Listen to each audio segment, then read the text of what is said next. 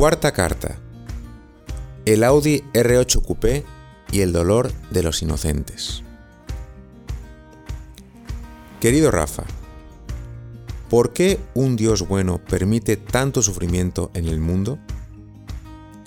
La verdad es que a tu edad yo andaba más preocupado por superar complejos e inseguridades personales que por este tipo de preguntas, pero sé que tú aspiras a más y por esto te has animado a leer mis cartas. El dolor de los inocentes. Menudo tema. De hecho, es la única pregunta que no pudo responder el Papa Benedicto, cuando en televisión pública una niña pequeña le preguntó por qué un Dios bueno permite tanto sufrimiento. No lo sé, respondió una de las mentes más brillantes del siglo XX. Es la pregunta del millón de dólares. Pero de todos modos, podemos ir un poco más a fondo. Vete sacando otra cerveza. ¿Te gustan los coches? A mí me encantan. Si me dieran a elegir uno, aceptaría con gusto el Audi R8 Coupé Sport Edition. Es una pasada. Color plateado o negro, pero ese. Ahora imagínate que tienes un padre multimillonario. Imagínate que te prometió una gran sorpresa cuando cumplieras 18 años. Imagínate que fue pasando el día de tu cumpleaños, se fueron yendo tus amigos, después de una gran fiesta, y que ya a punto de irte a dormir, entra tu padre en la habitación y te dice, Rafa, asómate a la ventana. Y ahí está, aparcado en la entrada principal, esperándote. A partir de ese momento tenemos dos escenarios. Tenme paciencia. Veamos el escenario 1. En este escenario bajas corriendo, lo ves de cerca, lo abrazas de algún modo, lo miras por fuera, lo tocas, más bien lo acaricias por delante y por detrás. Y finalmente, abres la puerta delantera y te subes ansioso.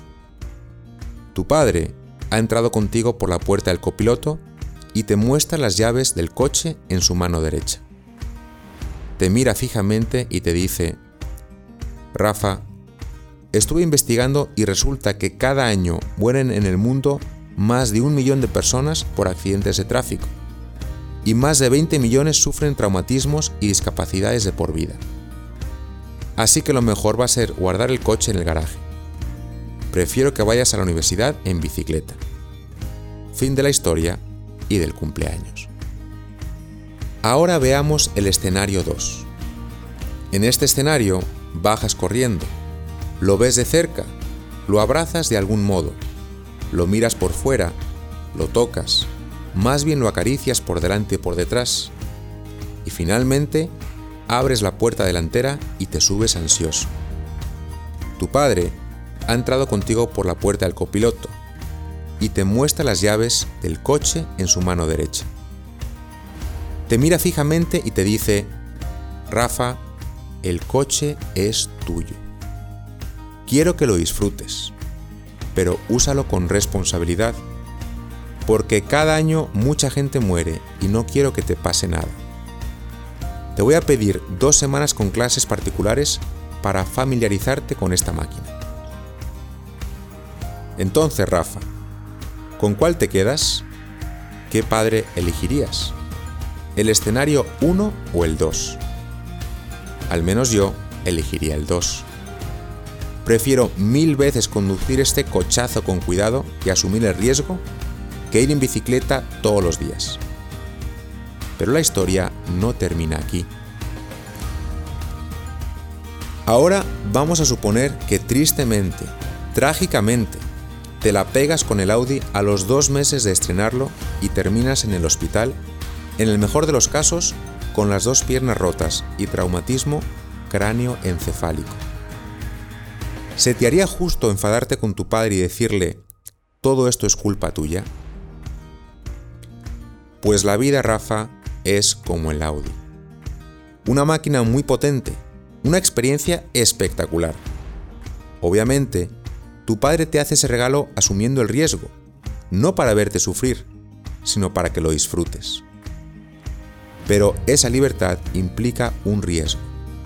y Él es el primero que sufre contigo en el hospital.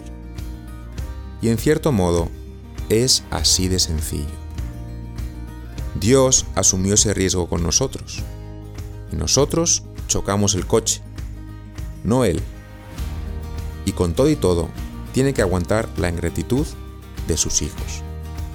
Pero aquí volvemos a la novedad del cristianismo. Ya en el siglo XIII hubo una mujer, Juliana de Norwich, que hablaba con Dios con la misma naturalidad con la que tú y yo estamos hablando ahora. Y como la pregunta sobre el sufrimiento de los hombres es algo que acompaña a la historia del mundo, ella con frecuencia le reclamaba a Dios haber creado el mundo sabiendo todo lo que se nos venía encima. Y el Señor le respondía, verás cómo todo va a salir bien, porque lo que es imposible para ti no lo es para mí.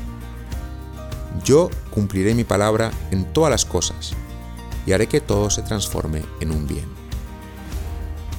También Jesús nos ha hablado de esto. Un día contó una historia en la que unos agricultores, notando como en un sembradío donde solamente había semillas de trigo, habían brotado malas hierbas, preguntaron al dueño de los campos cómo eso era posible.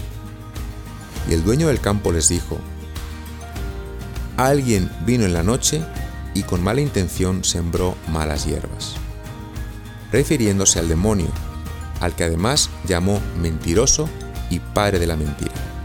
Esto es importante porque quiere decir que no solo está la realidad de nuestra irresponsabilidad conduciendo el Audi, sino que además hay alguien, el demonio, tratando de emborracharnos antes de subirnos al coche para ver si nos estrellamos. Rafa, algún día tú serás padre. La vida es maravillosa, pero no es fácil para nadie. ¿Tú renunciarías a tener un hijo por miedo a lo que pueda sufrir en el mundo? Yo creo que no. Yo creo que asumirías ese riesgo. Y también Dios. Pero, ¿y si tu hijo el día de mañana ya crecido y tal vez enfermo de leucemia te echara en cara el haber nacido. Si te dijera, papá, ¿por qué tú y mamá quisisteis que naciera sabiendo que esto podría pasarme? ¿Por qué me tuvisteis? ¿Qué le dirías, Rafa? ¿Por qué tendrías tú un hijo? Yo creo que solo hay una palabra. Por amor. El amor implica riesgo. Entre no tener un hijo y tenerlo sabiendo lo que significa vivir la vida, elegirías tenerlo. Yo también. Entre tener un coche oxidándose en el garaje y usarlo sabiendo que puedes tener un accidente, elegirías usar el coche. Yo también. Y también Dios. En resumen, Rafa, conducir un Audi R8 Coupé Sport Edition y vivir la vida con libertad implica responsabilidad no es justo echarle la culpa a Dios cuando algo sale mal. Así que recuerda estas pocas ideas. En primer lugar, entre no existir, existir como una planta o un animal, y existir como una persona, ¿tú qué elegirías? Supongo que ser una persona. En segundo lugar, cuando alguien te pregunte si Dios es bueno, ¿por qué existe el mal? Responde tranquilamente, por el mismo motivo por el cual tú tendrías un hijo, o por el cual permitirías a tu hijo conducir un Audi, en vez de tenerlo guardado en el garaje. Porque el amor implica asumir el riesgo. Aquí también te voy a dejar algo de trabajo, pero no te voy a pedir que busques o leas algo en Internet. Rafa, no pierdas tanto tiempo enfadado con Dios por haber creado el mundo. Súbete a ese coche y condúcelo con responsabilidad. O sea, déjate aconsejar por pilotos expertos. Fíate de lo que Dios te dice a través de su iglesia, a modo de GPS. Recuerda que solo tienes un coche, una vida. No lo choques haciendo payasadas. Y sobre todo, ten la certeza de que al final todo va a salir bien.